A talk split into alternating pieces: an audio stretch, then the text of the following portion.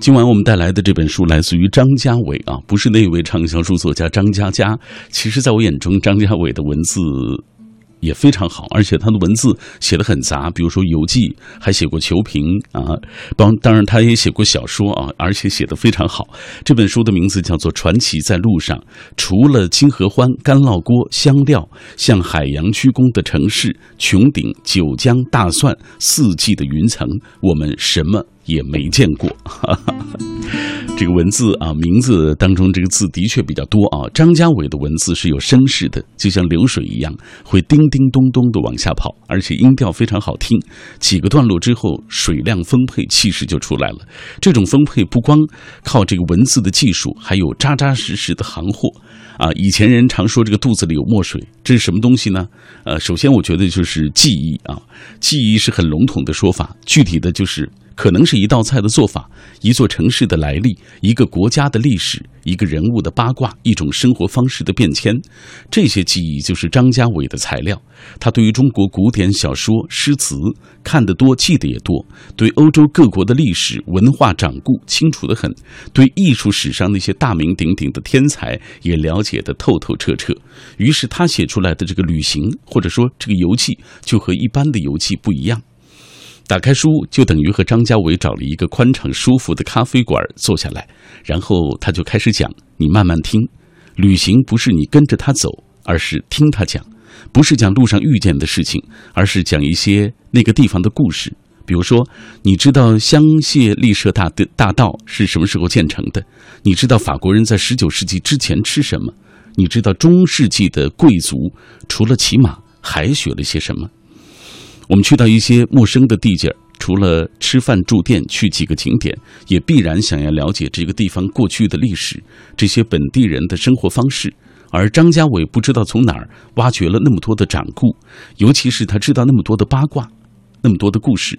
于是，关于巴黎，你看到的不是张家伟如何逛街、如何游玩，而是十九世纪的巴黎、文艺青年的巴黎等等。这本书的调子是蛮开心的，就是。呃，似乎他所有文章的调子都透着一种，怎么讲？市井生活当中的那种开朗和乐观。小店门口、大树底下遇着了，然后就开始开讲。他也从不挑剔读者，谁都能进入，啊，所以他的文字都特别好读。他也是一贯的谈天的口吻，一下笔就滔滔不绝。他不急，你最好也别急，这样才能够读得轻松，也读得开心。呃，张家伟现在。在巴黎游学，所以接下来我们要啊听一听他从巴黎给我发来的这个邮件当中的声音啊，他为自己啊为大家来介绍了他的这本书。呃，在听张家伟的声音之前，我们先通过一本一个短片来了解一下这本书《传奇在路上》。每个时代的人都会厌倦反复的日常生活，希望有一个诗意的世界，即便那个世界可能危机深藏。如果科技将现实生活的悬念取消，那么就去旅行，到那些科技无法触及的世界，继续斑斓明丽着。这个道理很多人都明白，所以《大话西游》的英文叫做《中国奥德赛》。一切传奇都发生在路上，在我们无法证伪的那些传奇的路上。传奇在路上，除了金合欢。干烙锅、香料，向海洋鞠躬的城市，穹顶、九江、大蒜，四季的云层，我们什么也没有见过。张家伟的私人旅行书，打开一种在现场的读书方式，像一尾沉入水里的鱼，让旅行中那些可以诉诸声色的体验感受涌来，如水流般变幻滋行，光影离合，包裹在读者周围。书香的听众朋友，大家好，我是张家伟。这一次要聊的是我刚出的书《传奇在路上》，华东师大出版社出版。这本书如果要简略而言，就是旅行的书吧。因为自己人在巴黎，然后这几年在欧洲各处也算是到处都晃荡过了，然后多多少少写下来的关于旅行的一些心得。对，不能算是一本旅行攻略书，是用另一种思维角度说的。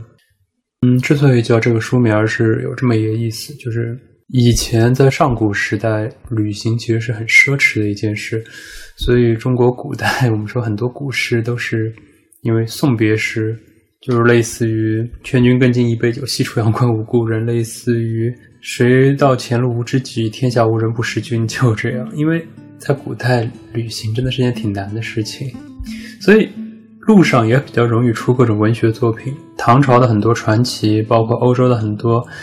那种最初的故事都是在路上出来的传说。我们可以仔细想想，《西游记》这本小说，整个师徒四人都在赶路，包括《水浒传》里边武松打虎啊、野猪林啊，类似这些段子，其实都是在路上发生的。就是因为在以前，在旅行还不那么容易的时候，很少几个人出去，然后可能很久都见不着。下一次见面的时候。路上发生了什么？各种添油加醋。所以在古代的人呢，欧洲人就会写出《堂吉诃德》这样，他们觉得在路上什么都能发生；而中国人可能就会写出《西游记》这样，因为这觉得路上有各种妖魔鬼怪。就是以前大家生活在一个未知的广阔的世界里，在以前旅行还不那么发达的时候，出去旅行就好像我们现在讨论星际、讨论航空事业一样，充满了未知，因此才有那么多乐趣。但是到了这个时代，就是旅行变成了一种太简单了，就已经比较流程化的了。很多我的朋友都会抱怨说，他们出去旅游就是跟了一个团，或者到网上搜一堆攻略，然后呢，每去一个城市，赶这个地方，赶那个地方，赶这个地方，赶那个地方。他们把时间分成一块儿一块儿，比方说到罗马。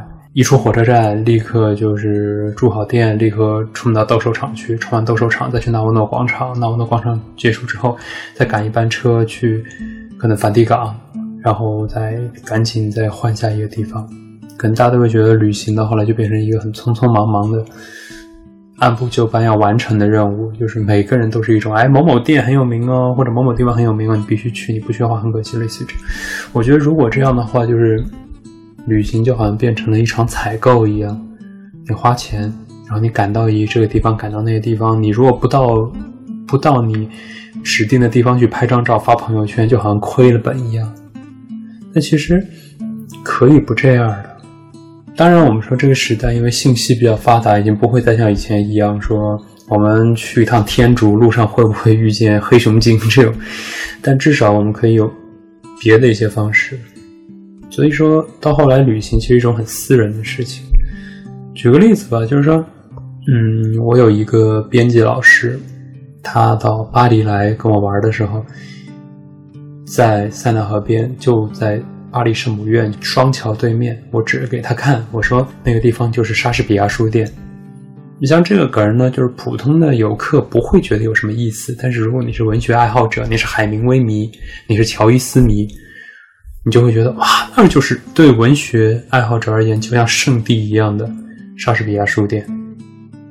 或者同样的，我去巴塞罗那的时候，当时我记得很清楚，我路过诺坎普球场，这个足球迷应该懂了。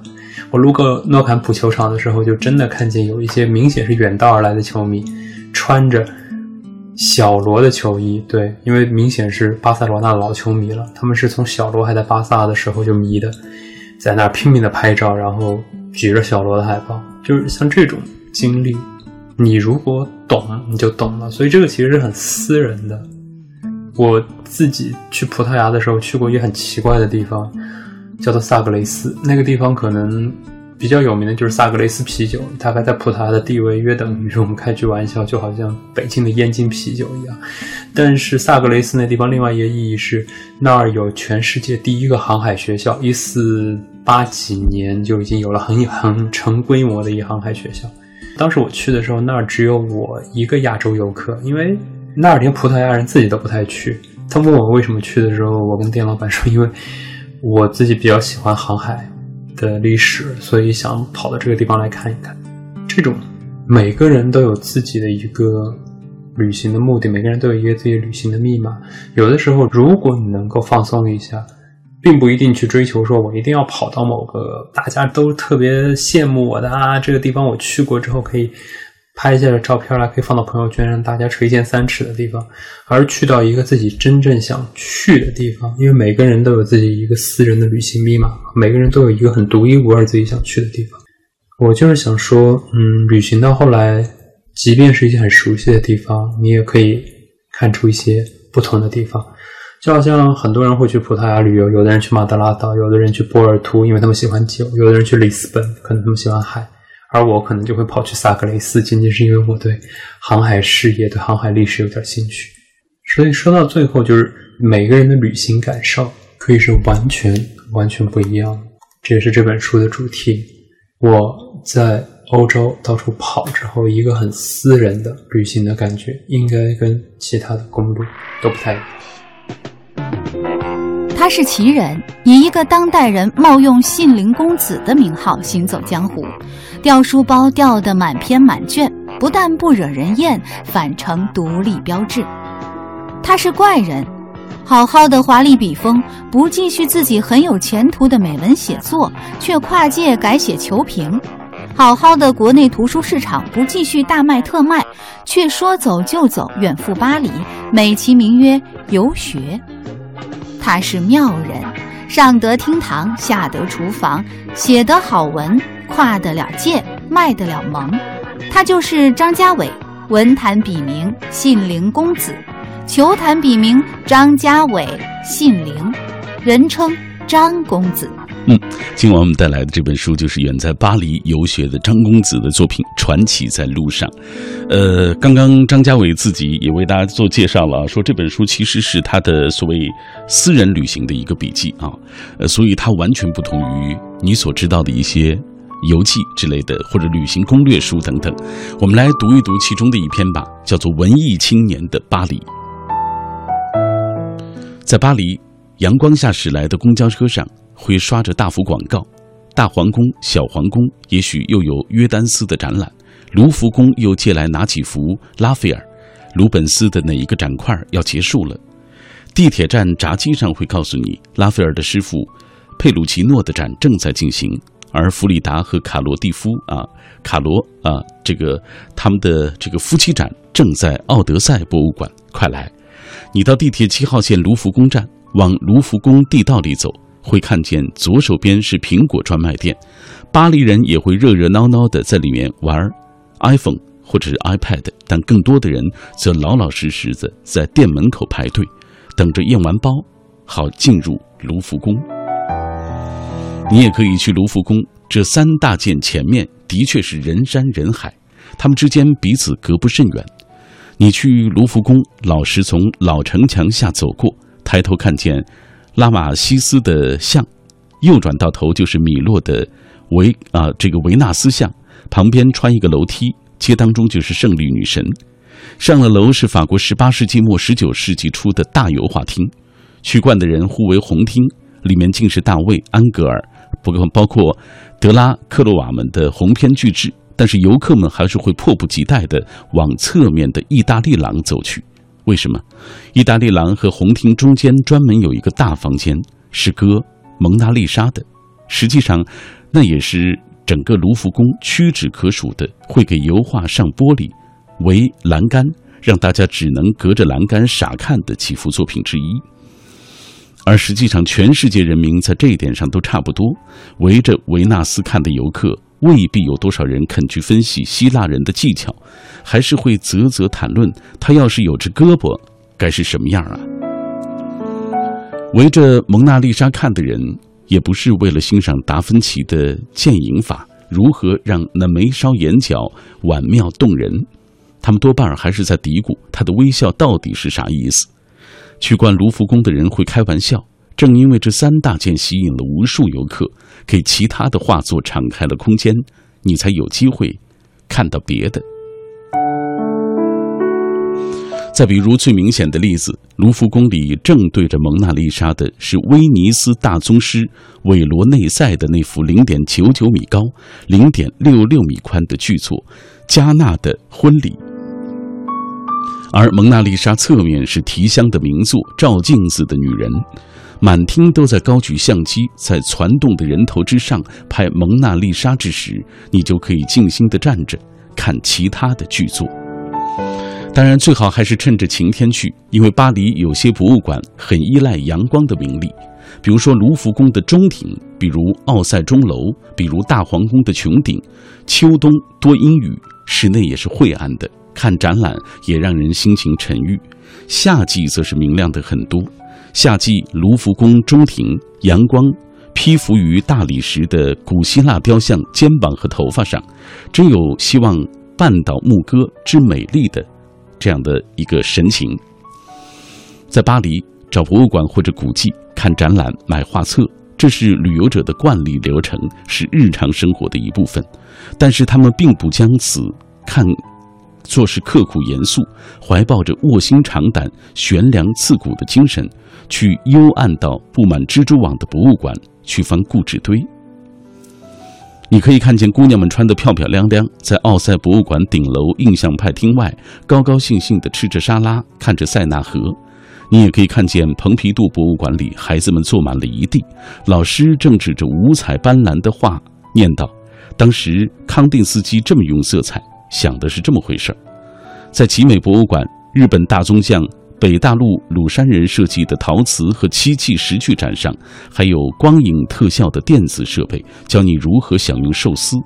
这一切在欧洲，尤其是在巴黎格外的自然。他们对待逛博物馆，仿佛看电影、购物，在街心花园的长椅上晒太阳，看脑满肠肥的鸽子们散步一样。当然，还不只是逛博物馆本身。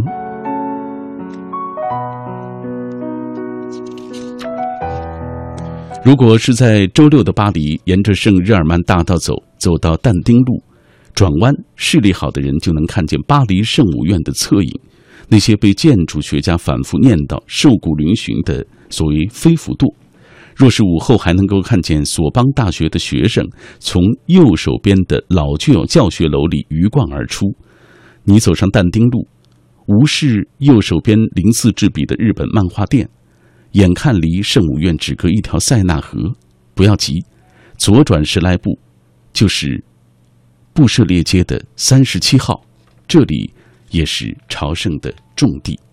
然后你对身边的朋友说：“那就是莎士比亚书店了。”每个人都有孤独的时候，很多人并不知道你印象当中的那样纸醉金迷、玩世不恭的人，其实你只是不知道他们孤独的时候，你只是没有看到罢了。不知道你孤独的时候会怎么过？如果没有什么特别好的办法，那就来听我读书吧。我是小马，记住这一段电波 FM 幺零六点六，中央人民广播电台文艺之声。每天晚上的九点到十点，我都会在这里读一本书给你听。今晚分享的是张家伟的传奇在路上。除了金合欢、干烙锅、香料，向海洋鞠躬的城市、穹顶、九江、大蒜、四季的云层，我们什么都没见过。这么长的书名啊，所以我们今天晚上要来聊一聊关于书名的问题。因为这本书的书名有四十多个字啊。今晚我们也请各位来说一说你知道的书名之最啊，什么奇葩的呀，名副其实的，名副其实的呀，这个这个。呃，最文艺的呀，你怎么看这些如今五花八门的书名啊？今天我们依然会在所有转发并留言的朋友当中，要选出五位幸运听友，为他送上今晚的这本书《传奇在路上》，很有意思的一本所谓的旅行书吧？啊，来看一看各位怎么说。上海地铁运营啊，这是这位朋友的微博，他说高晓松的《渔阳野史》吧，一直不知道这个是啥意思，百度了才知道。这俩字儿不就是鲜吗？鲜美的鲜，所以说内容挺好的，也是值得一读。拉萨他说：“我眼中书名比较长的那本是《魅力天堂》，一位女记者在藏的十八年人生。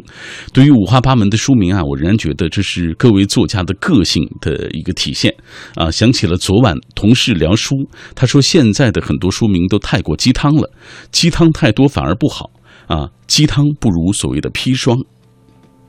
嗯，哎，无论是鸡汤也好，砒霜也好啊，能够对你有用啊，比如说砒霜能够点醒你，鸡汤能够温暖你，我都觉得那是那就是有效的。呃，赫兰明迪，我们来看一看，他说书名如同封面一样，是对书的第一印象，常常因为书名而奋不顾身的买下来读。比如说《何以笙箫默》啊，《晚清思》《此去经年》等等，让自诩文艺青年的人都心动不已。如此古韵雅致，叫我如何不想他？至于名副其实的点赞或名不符实的吐槽，呃，那便是下一步的事儿了。呃，稍留意一下，还是会在书海当中闻到书名之趣、作者之趣。比如说讲一个笑话，你可别哭啊；比如说教海鸥飞翔的猫，还有西红柿炒自己。如今网络文学的书名更是恶搞自黑的重灾区。呃，不提也罢。说勾陈近代史，便知鲁迅是起书名的高手。为了与国府啊，所谓那帮这个呃，这是检察官老爷相周旋，常在书名上费尽心机啊。这个所谓施这个障眼法，比如说，呃，这是怀风乐坛啊，包括花边文学啊，深读其中，方可体会这个训翁对世事的嬉笑与孤愤。这位也给我们掉书袋呢，是不是掉的挺好？贺兰明迪，谢谢你。嗯，还有麦青小鱼儿，他说有的书名雷人怪诞，只是为了一个噱的噱头，为了博人眼球。书的内容好，那才是关键，才能够赢得读者的好口碑。呃，平凡魏兰风说，我想到了趁此生未老，在买这本书之前，一直以为这本书可能就是告诉我们，趁此生未老应该做一些什么，懂得一些什么。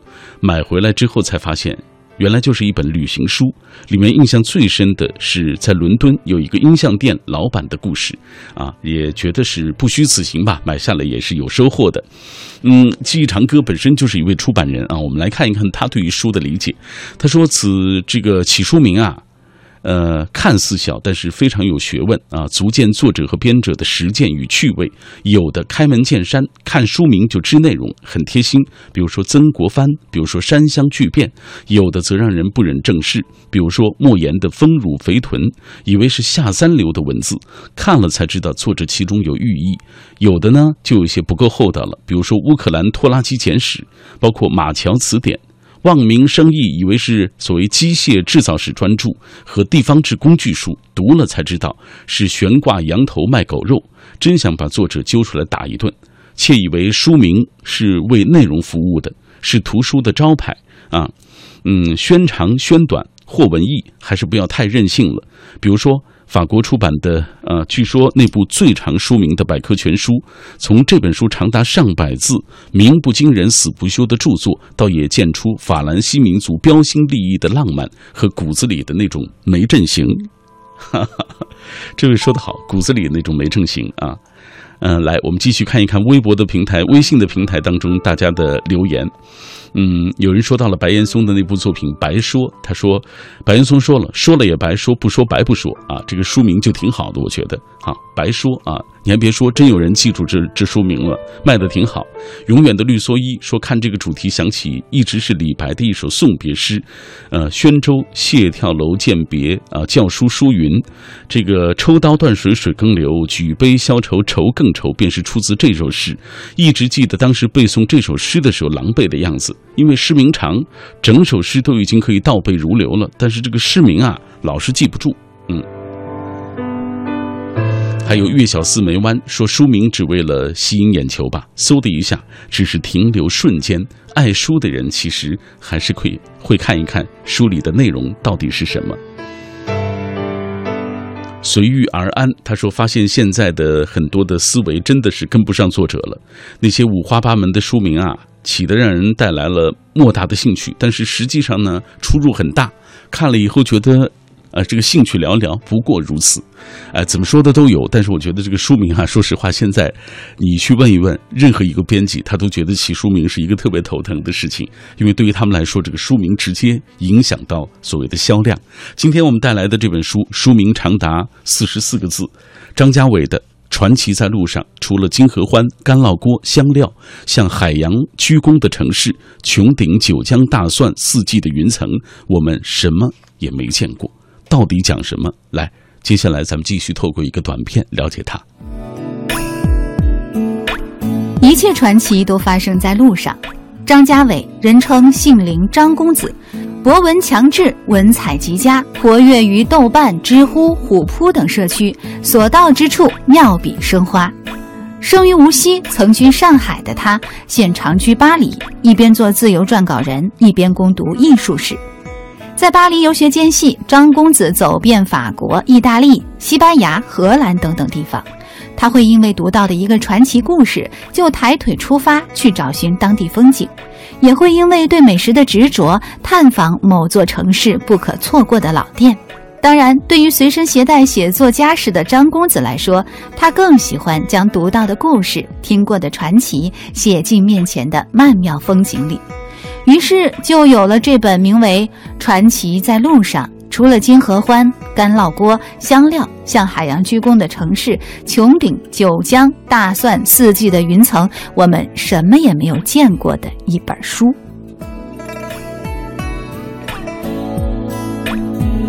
来自张家伟的《传奇在路上》，在念中，普罗旺斯是什么样的？你设想一下，普罗旺斯应该是充满什么样味道的？在张家伟的笔下，普罗旺斯充满着大蒜的味道。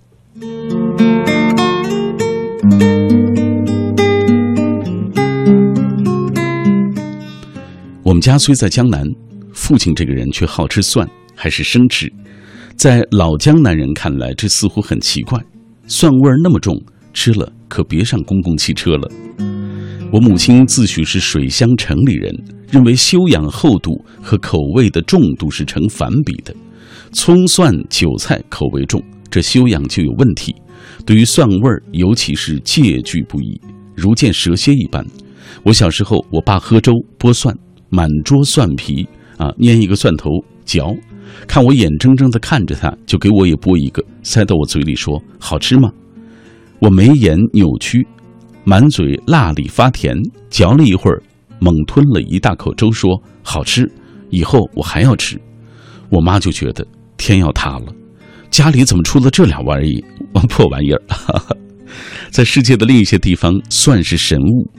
西方医学的老祖宗希腊的希波克拉底先生认为，大蒜这玩意儿是天下无敌，几乎包治百病，可以利尿，可以通便，可以发热御寒，简直是天赐之宝。和希腊特产的橄榄油一配合，味道更是让人直上天堂。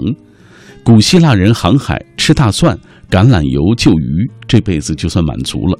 雅典公民觉得橄榄油炒个蒜，煎一个呃，所谓加一个煎鱼头，一顿饭就能吃得有滋有味儿。妙在人吃大蒜，除了有味儿，还杀菌解毒，不易生病，能当药使，真是神了。十字军时期，欧洲人的健康状况都很差，但是嚼吃大蒜的诸位防疫能力飞升，一时百毒不侵。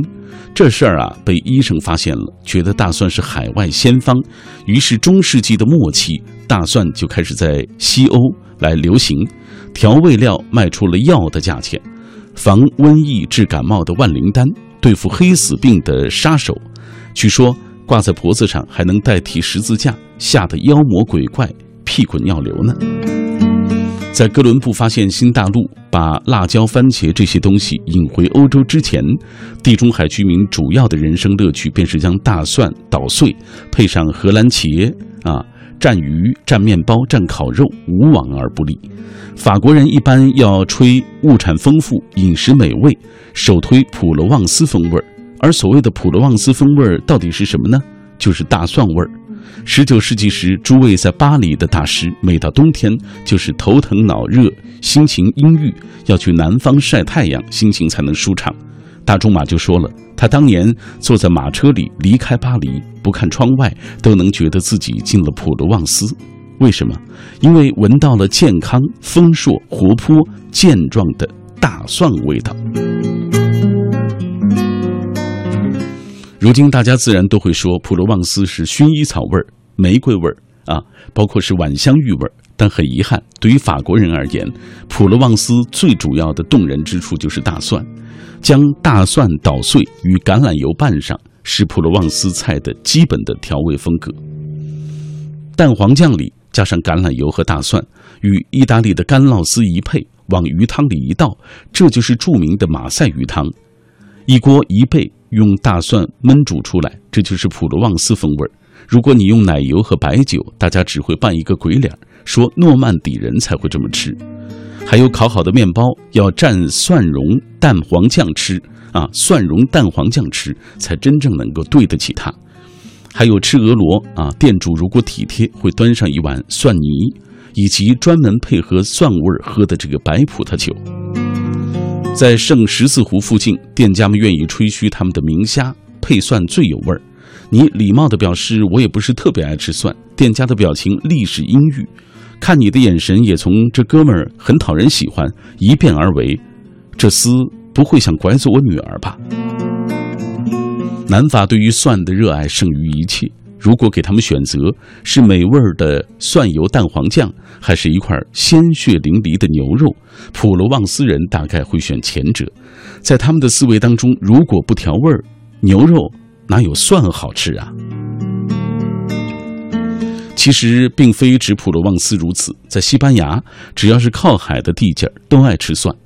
呃，塞维利亚和巴塞罗那都有一道下酒小菜，做来极简单，就是用橄榄油、蒜蓉、红辣椒用来焖虾，焖熟了吃。这里还有讲究，中国人讲究热油炒葱姜蒜来炝锅，但西班牙人就觉得不妥，蒜的味道。那是多么细腻有味儿，怎么舍得用热油炒呢？要保持油温平衡，慢慢的、细细的，不能冒泡到咕嘟咕嘟的程度，轻柔的将这个蒜味儿焖出来，再来焖大虾，如此才有鲜美的海味儿。读书和旅行在张家伟的笔下发生了奇妙的化学反应。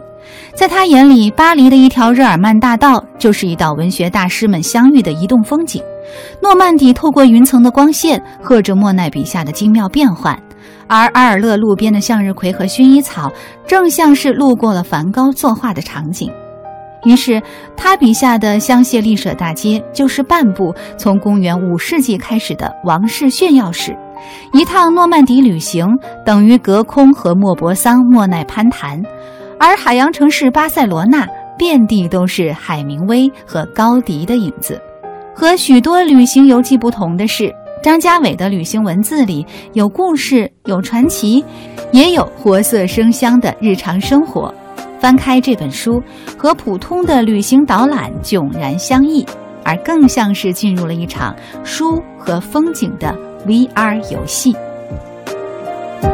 今天在节目进行的过程当中，很多朋友也在跟我们分享他们所知道的一些所谓奇葩的、所谓文艺的那些书名啊。来，我们看一看大家的留言。心如止水，静静生活。呃，他说，嗯，呃，他特别提到了，他说刚刚。编辑阅读，骄傲的张公子一点都不让人厌烦啊！我猜这是因为能活出真我，呃，这个且他与我们的真实距离，并不是我们努力就能够触摸得到的。他现在过的生活，就是我梦寐以求的啊！这是他对于张公子的这个了解啊。呃，还有他说，突然就想到舒国治老师的《门外汉的京都》。而自己实地去去过两次，小住了数日之后，才意识到，对于如我这样的门外汉，舒国治老师才算是精通京都的挚爱京都之人。他还提到了，他说，呃，很同意刚刚小马哥读到的那段：当人群攒动，都在拍摄蒙娜丽莎的照片时，你就可以先去看看别的剧作。如同票根上所述，半年来艰难的自我救赎之后，远离阴郁，第一次去影院庆祝生活的方式，骑上单车风驰电掣的穿行在寒风四起的秋凉夜，还好赶上了你的节目，还好今晚的书很心水。呃，是什么样的典故呢？是他先发来呃一张票根啊，看电影的票根。他说庆祝半年来第一次来影院看电影，看的是什么呢？这个啊，我们也不是做广告，是《星际迷航三》。无论怎么样，我觉得看书、呃看电影、旅行。都是很好的方式，能够放松自己，是不是？今天晚上我们介绍的这本书来自于张家伟，《传奇在路上》，名字很长，有四十几个字，呃，大家还在继续发他们的这个感触啊。呃，在把欧洲列国大谈了一遍之后呢，张家伟在最后一篇也谈了谈他自己的人生。比如说，他是六岁的时候开始看字书的，先是看古典小说，然后是外国的名著小说，然后就是玩游戏、看球赛。大学二年级出了第一本书，毕业之后开始做自由撰稿人。三十岁和女朋友去了去巴黎啊，这一段他是这么说的：他说几年之后，上海五一路签证官问我去巴黎。有没有什么最初的念想？我是这么说的：我说我小时候就读过高老头，读三剑客。我想，拉蒂拉斯蒂涅和达达尼昂都是到了巴黎才开始见过世界的。我也想去看看这世界。于是张家伟就真的去了，看了一番世界，写了这本书。他最后说：经历过这些事情之后，我明白的一个道理：可能性是最珍贵的。因为可能性本身就意味着某种自由，他挣脱了大人们安排的那种按部就班的路径，他实践了他所要的那种自由，于是就写下了这本书《传奇在路上》。除了金合欢、干烙锅、香料，向海洋鞠躬的城市，穹顶、九江、大蒜，四季的云层，我们什么也没见过。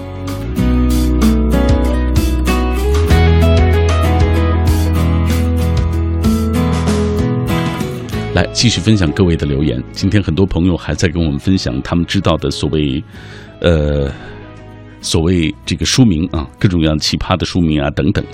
呃，来这个字不认识了，这是我们的一位朋友，他说现在的图书已经不能像原来一样养在深闺人不识了，而是需要一个吸引眼球的书名来吸引读者阅读。呃，这个雷人书名的出现也是现在文化市场进入新常态的一种表现。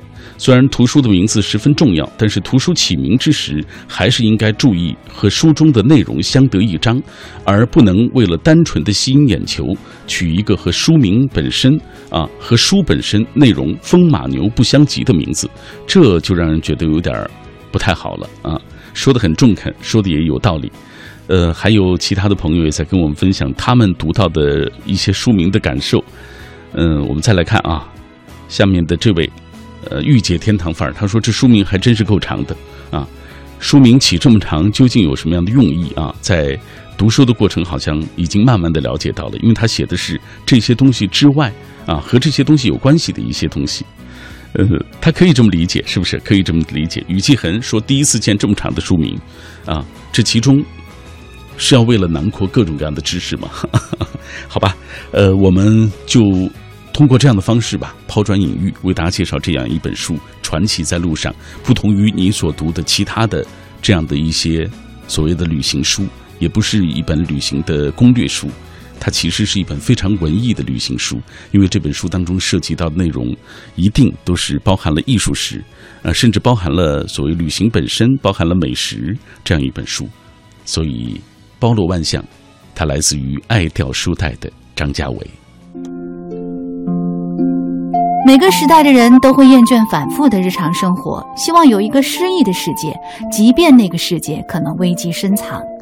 如果科技将现实生活的悬念取消，那么就去旅行，到那些科技无法触及的世界，继续斑斓明丽着。这个道理很多人都明白，所以《大话西游》的英文叫做《中国奥德赛》。一切传奇都发生在路上，在我们无法证伪的那些。传奇的路上，传奇在路上。除了金合欢、干烙锅、香料，向海洋鞠躬的城市，穹顶、九江、大蒜、四季的云层，我们什么也没有见过。张家伟的私人旅行书，打开一种在现场的读书方式，像一尾沉入水里的鱼。让旅行中那些可以诉诸声色的体验感受涌来，如水流般变幻滋形，光影离合，包裹在读者周围。